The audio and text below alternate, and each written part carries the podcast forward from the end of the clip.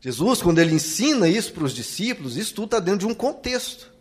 Do contexto de tudo que ele ensinava, de tudo que ele vivia. O que, que Jesus passava aos discípulos? Olha, se vocês vivam o que eu estou ensinando. E vivendo isso, vivendo tudo isso, tudo isso que vocês estão vendo em mim, tudo isso que eu estou mostrando, aí vocês pedem segundo essa vida, segundo o Evangelho, e isso então se realizará. É no contexto da vida, no contexto do que o Evangelho estava fazendo na vida deles. E de acordo com esse viver, de acordo com tudo que Deus está lhes mostrando, peçam e isso lhes sucederá. A gente vai ver isso em mais detalhes.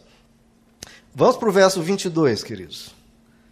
Então, esse tudo aí é relativo e a gente vai explorar um pouco o que, que Jesus quer dizer. Verso 22 Vamos analisar aqui todo o contexto do que Jesus está dizendo para chegar nesse tudo que pedirem. Né? Verso 22, Jesus diz: tenham fé em Deus. Então, a primeira coisa é que a fé tem que ser depositada em Deus. É em Deus. Isso parece óbvio, queridos, mas não é tanto assim. Por quê? Por que eu digo isso? Porque a imensa maioria das pessoas, queridos, elas creem nelas mesmas.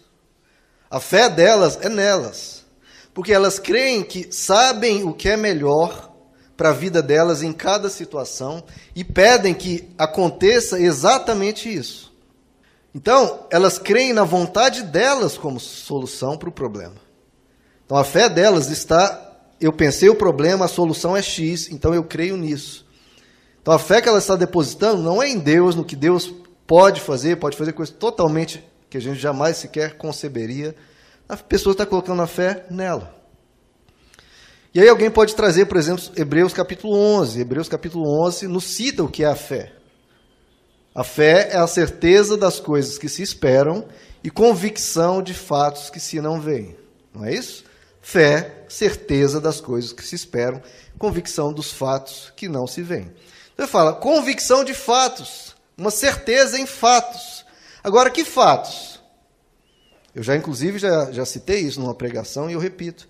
Que fatos são esses que você pode ter convicção, que você pode ter certeza, que você pode depositar a sua fé? Que fatos são esses? Qualquer fato? A gente volta na pergunta anterior. A chuva de picolé?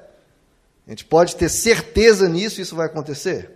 Ou ter certeza que Deus vai deixar de existir? Não. Que fatos são esses? Somos nós que definimos esse fato, que você pode ter plena convicção, plena certeza? Não.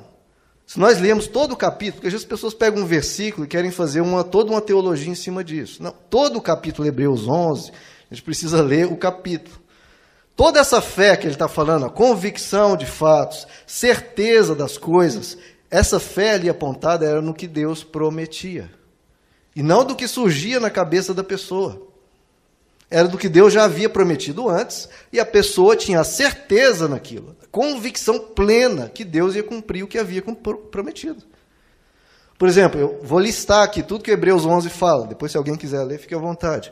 Qual que é essa lista da fé? Qual a lista dessa convicção? Que ele dá essa definição e dá os exemplos. Ele fala: pela fé nós cremos que Deus criou o universo. Fé na existência de Deus, fé na criação. Pela fé, Abel procurou agradar a Deus. Então, o coração dele de adorar. Pela fé, Deus resolveu recolher Enoque, né? levou Enoque para si. E aí começa. Pela fé, Noé construiu uma arca. Então ele teve a certeza de um fato, uma convicção. Agora, essa certeza de construir a arca veio da cabeça dele? Ah, eu vou construir a arca aqui porque eu creio. Não, foi Deus havia falado para ele. E se Deus falou com ele, ele creu. Ele teve certeza, ele teve convicção. Pela fé, Abraão saiu da sua terra para uma que ele não conhecia. Isso veio da cabeça dele?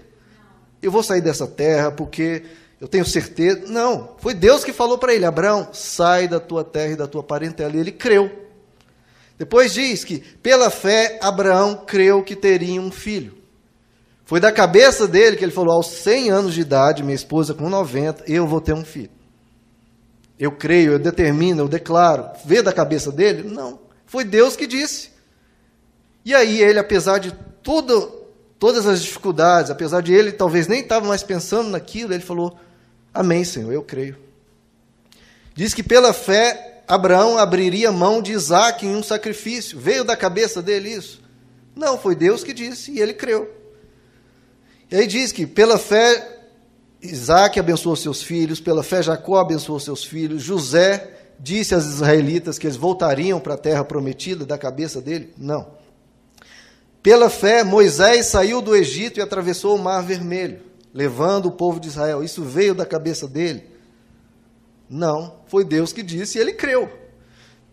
Então, por todo o contexto de Hebreus 11, ele está dizendo que certeza é essa, que convicção é essa nesses fatos que você pode esperar. No que? Se Deus te diz algo, se Deus está te incumbindo de uma determinada tarefa no seu coração e ele fala contigo, você pode crer, com convicção e com certeza, mesmo se você não estiver vendo aquilo. Isso vai se suceder. Essa foi a fé das pessoas, não foi de algo, um desejo, uma vontade, não.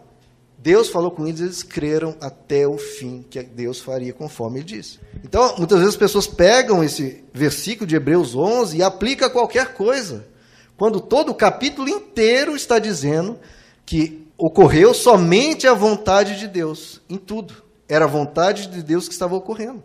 E bem-aventurados foram os que creram nessa vontade e confiaram nessa vontade, porque ela se realizou. Então é tudo é tudo segundo a vontade de Deus. Abra comigo, queridos, em 1 João capítulo 5. 1 João capítulo 5. João, que ouviu aquela promessa de Jesus, é que ele explica ainda mais claramente o que, que Jesus quis dizer com aquilo. 1 João 5, verso 14.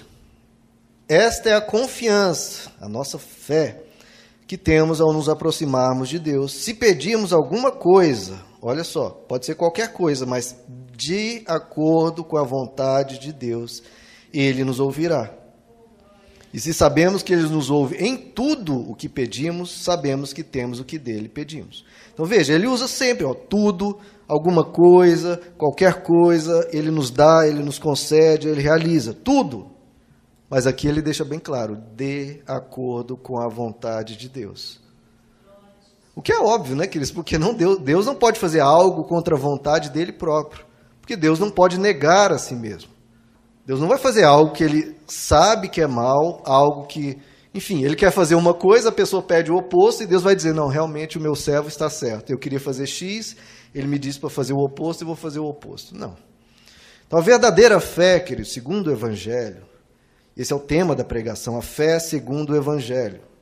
Que existe a fé que cada um inventa na cabeça, existe a fé segundo o Evangelho. A verdadeira fé busca que a vontade de Deus se cumpra e ora para que ela ocorra, porque ele sabe que a vontade de Deus é melhor sempre. O exemplo de oração que nós temos foi a que Jesus nos deu, que é o Pai Nosso. Lá ele nos diz: seja feita a vossa vontade, assim na terra como é no céu. O céu é perfeito porque é um lugar onde a vontade de Deus se realiza 100%.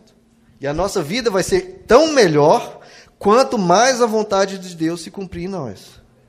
Então a fé de Jesus é na vontade de Deus.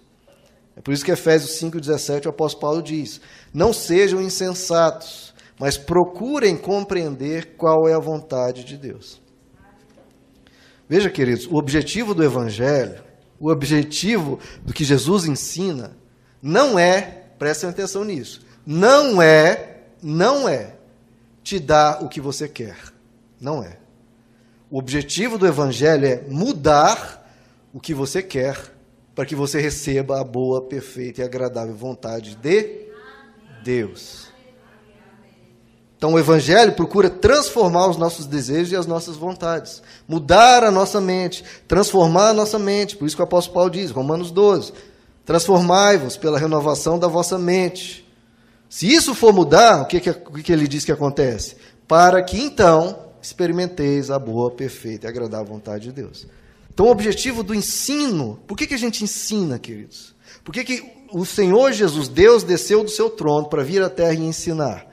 Para quê? Para que cada vez mais o objetivo dele é que a vontade nós se iguale ou se aproxime à vontade de Deus. Porque está aqui a sua vontade indo numa direção e a vontade de Deus indo em outra. Né? E quando essas vontades se cruzam no caminho, quando então elas se cruzam, o que, que acontece? É o que Jesus diz. Ocorre então, acontece. Quando essas vontades se cruzam, você ora e pede e crê, como o apóstolo João diz, essa é a confiança que nós temos. Que se pedirmos alguma coisa de acordo com a sua vontade, ele nos ouve e nos concede. Cada vez mais que a sua mente se enche do Evangelho e você pede de acordo com a vontade dele, isso ocorre. E de tudo que é a vontade de Deus na nossa vida, o que é principal e o que nos é ensinado? Qual é a vontade de Deus? 1 Tessalonicenses 4, 3 diz, eu tenho repetido isso constantemente. A vontade de Deus é a nossa santificação. Essa é a principal vontade de Deus, queridos. A nossa santificação. 1 Tessalonicenses 4, 3.